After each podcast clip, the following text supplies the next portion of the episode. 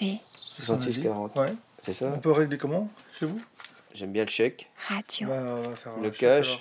alors. Et en dernier, c'est la carte bleue. Ah Parce oui que je paye une com, c'est pour ça. Ah d'accord, bon, on va faire un chèque. Quoi Si vous êtes. Ah bah, le chèque, c'est bon, ouais, ouais. Comme. Vous êtes Rachid Oui, c'est ça. Enchanté, Enchanté. depuis tout ce temps. Et vous êtes la classe euh, troisième de médias de quel euh, collège alors Lucie Aubrac à Tourcoing. Bon bah soyez la bienvenue. Les bienvenus, c'est Arte France, c'est la branche française d'Arte. Vous savez, Arte c'est une télévision euh, européenne qui est faite en fait surtout par euh, les Français et les Allemands. Et en fait l'antenne est à Strasbourg, donc les caméras, les émissions en direct, les débats, ça se fait à Strasbourg. Ici à Paris, enfin ici les Moulineaux, mais on va dire c'est Paris, c'est Arte France qui fournit 40% des programmes. Et puis il y a 40% en Allemagne et 20% à Strasbourg. Ok, donc là c'est le hall. Je vais vous faire visiter vite fait euh, nos bureaux. Et c'est quoi alors une classe en troisième média?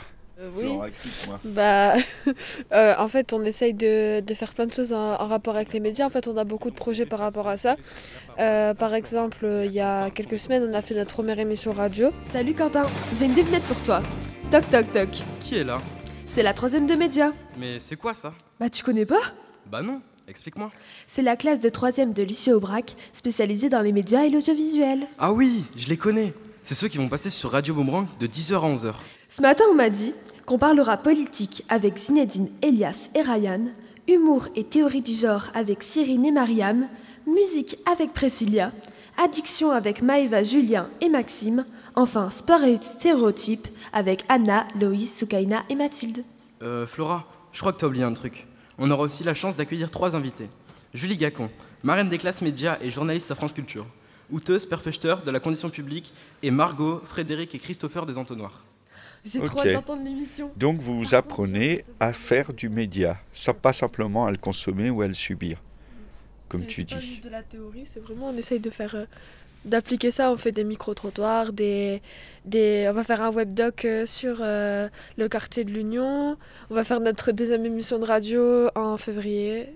Et ben on, va- on va peut-être aller euh, dans le studio parce que là on va les déranger. Du coup voilà, euh, comment vous voulez qu'on procède? Est-ce que vous, il y a des choses que vous voulez savoir? Des questions. Vous avez des questions? Eh ben on va peut-être commencer par les questions et puis moi j'ai un certain nombre de sons qu'on peut écouter. euh, voilà. Alors, ouais. Vas-y Lucas. Êtes-vous parti dans Arte et pas une autre? Euh, en fait, je travaillais déjà à Arte, mais au début, mon premier travail intéressant, c'était à France Culture. À la radio France Culture, je faisais des reportages, je faisais des émissions, j'en ai fait beaucoup sur la musique, euh, sur des groupes et des styles de musique que j'aimais bien. C'était dans les années, euh, fin des, début des années 90, 90, 91, 92 par là. J'ai fait des émissions sur le rap, euh, voilà. Et puis après, je suis rentré à Arte, ici où je faisais de la communication. Je faisais la promotion des programmes d'Arte. Alors comme c'est une bonne chaîne qui passe des bons films, des bons programmes, j'étais plutôt content de faire de la promotion. Et puis je travaillais trois semaines sur quatre, donc c'était cool. Et à côté, j'écrivais. Sauf que Arte a décidé de faire une radio. Une radio sur Internet. Ils m'ont proposé de m'en occuper parce que j'avais déjà cette petite expérience en radio. Du coup, j'ai dit d'accord. Et j'ai demandé à avoir carte blanche, de faire un peu ce que je voulais. Je voulais pas faire euh, la chaîne de la direction. euh, je voulais faire quelque chose d'original qui me correspondait, qui fasse travailler des jeunes gens, qui fasse beaucoup de reportages et tout. Et en fait, comme il y avait personne qui voulait s'en occuper, personne ne savait ce qu'allait être cette radio. C'est la première fois au monde qu'il y a une radio comme ça entièrement sur Internet qui fasse des reportages. C'était unique au monde. Pendant des années même, c'est resté unique. Et puis, c'est une chaîne euh, qui insiste sur la culture, la création. Tu vois, il n'y a pas de publicité. Donc, il n'y a pas de pression commerciale. Sur Arte Radio, on ne parle pas de l'actualité, du loto, du foot. Bon, ça peut être intéressant, je ne dis pas que c'est pas bien, c'est super les journalistes qui font ça. Mais moi, je trouve qu'il y en a déjà partout, de la musique, tu trouves tout sur Internet. Et nous, ce qu'on fait, il n'y a que là que ça existe. On peut faire des choses qu'on n'écoute nulle part ailleurs. À l'intérieur du petit monde du, podcast, du documentaire radio, on- on est très important parce qu'on a un peu inventé, si tu veux, cette idée que bah, on pourra écouter de la radio sur Internet.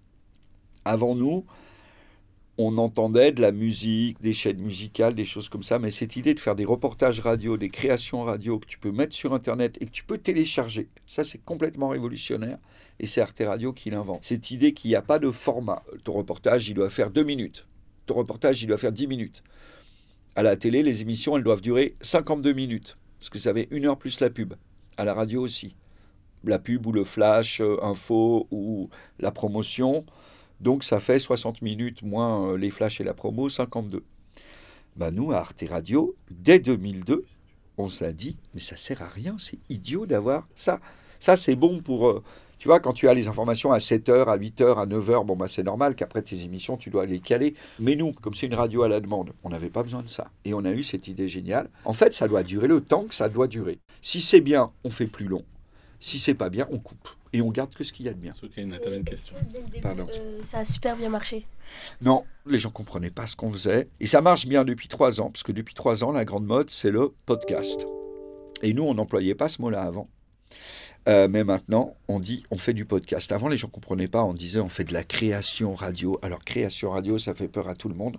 Maintenant, on dit on fait du podcast. On dit ah ouais, le podcast. C'est à la mode, je connais. Donc voilà, ça va mieux. Combien avez-vous d'employés euh, dans Arte Radio? Euh, pour te répondre, on est six, dont deux à temps plein, trois à mi-temps.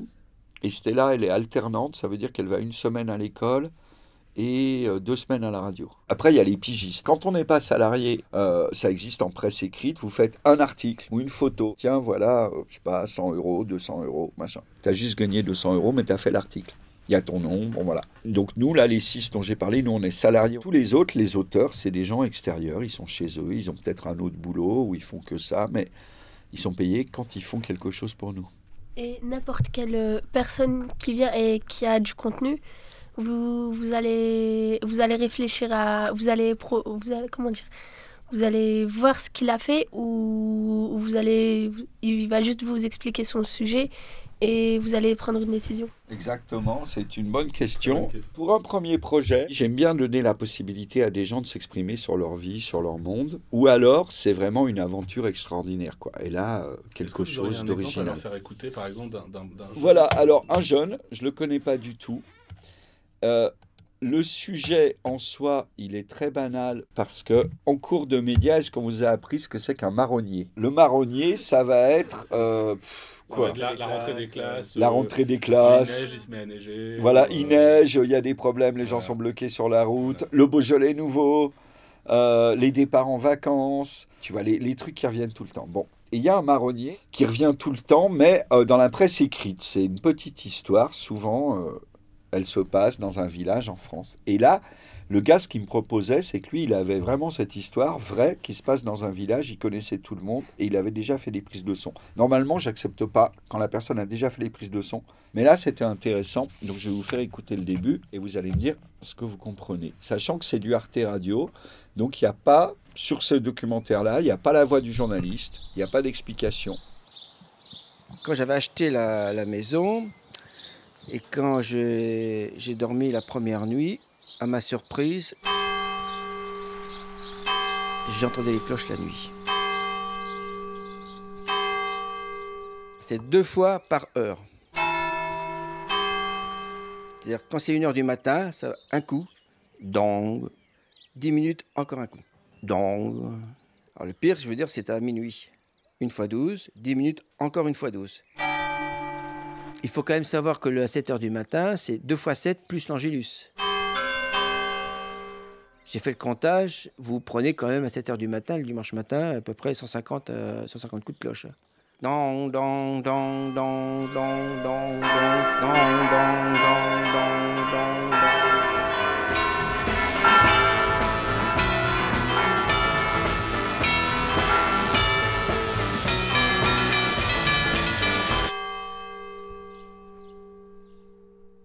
Elle, elle tournait 24 heures sur 24. Donc, qu'est-ce qui se passe Euh, dans de cette rares histoire fois, voilà. C'est quoi euh, l'histoire Ouais, ça parle d'une histoire de 5 heures du cloche. Quelles sont le- les forces en présence alors Parce que visiblement, il y a une histoire, il y a un problème, il y a un conflit. euh. Il y a une personne qui vient d'aménager et je pense qu'elle est à la retraite. Et elle voulait faire une chambre d'hôte. Et comme je suis à côté du clocher, et quand il fait chaud l'été, vous ouvrez la fenêtre, vous avez l'impression d'être dans le clocher. Et c'est pas possible puisque il y a les ça- cloches comme ils sonnent toute la nuit, c'est plein à la mairie, mais la mairie elle est pas d'accord avec lui. Bravo, Soukaina Mais il y a qu'à te regarder, tu es très concentré dans ton écoute. Donc tu as bien tout compris. On est tous d'accord là-dessus? Et donc ça s'appelle querelle de clocher. Ce qui est intéressant là-dedans, pourquoi on fait du reportage sonore? Voilà, c'est une histoire qui parle de son. Et quand je vous dis que c'est un marronnier dans la presse, le Parisien, donc sous-entendu l'imbécile, qui vient à la campagne, vraiment ces Parisiens, ils sont pas malins, ils vont à la campagne et ils se plaignent des cloches. Et là, bah, il y a tous ces ingrédients. C'est une petite histoire, c'est pas euh, révolutionnaire, mais c'était bien de pouvoir l'apprendre parce qu'il y avait une histoire de son. Il y avait des cloches. Ce garçon qui s'appelle Grégoire Molls, il avait déjà fait des enregistrements, mais il avait juste oublié les sons. Il nous avait ramené un son de cloche. Alors je lui dis, mais ton histoire, elle parle que de cloche et de clocher, t'as juste dong. Il nous en faut beaucoup plus. Donc on l'a renvoyé refaire des sons de cloche. Beaucoup. Et puis je lui dis, on l'entend pas à la campagne. Donc comment il faut enregistrer la campagne? C'est quoi le son de la campagne? Les vaches et les poules, je suis d'accord, c'est sûr. Ça fait le bruit de la campagne, mais pas que. Moi, il y a un son que j'adore qui est particulièrement français. Il y a un truc qui existe. Non, en France, dans la campagne française, des jeunes? Des gilets jaunes. Les jeunes, pas les jaunes. Je suis enrhumé. Un son hyper fort qui fait vraiment campagne. Non. Très bien, il souffle. Une mobilette, vous savez pas ce que c'est qu'une mobilette? Si, il y en a plein. À la campagne, les jeunes, ils sont tous, ils sont obligés d'avoir une mobilette. Et là, t'as... Et alors, un son de mobilette sur une route de campagne, ça, c'est la France. Là, tu sais que tu y es. Tu vois Dès que tu vois le t-shirt ACDC, tu vois le truc. C'est la campagne. c'est un bon cliché sonore, mais il marche bien.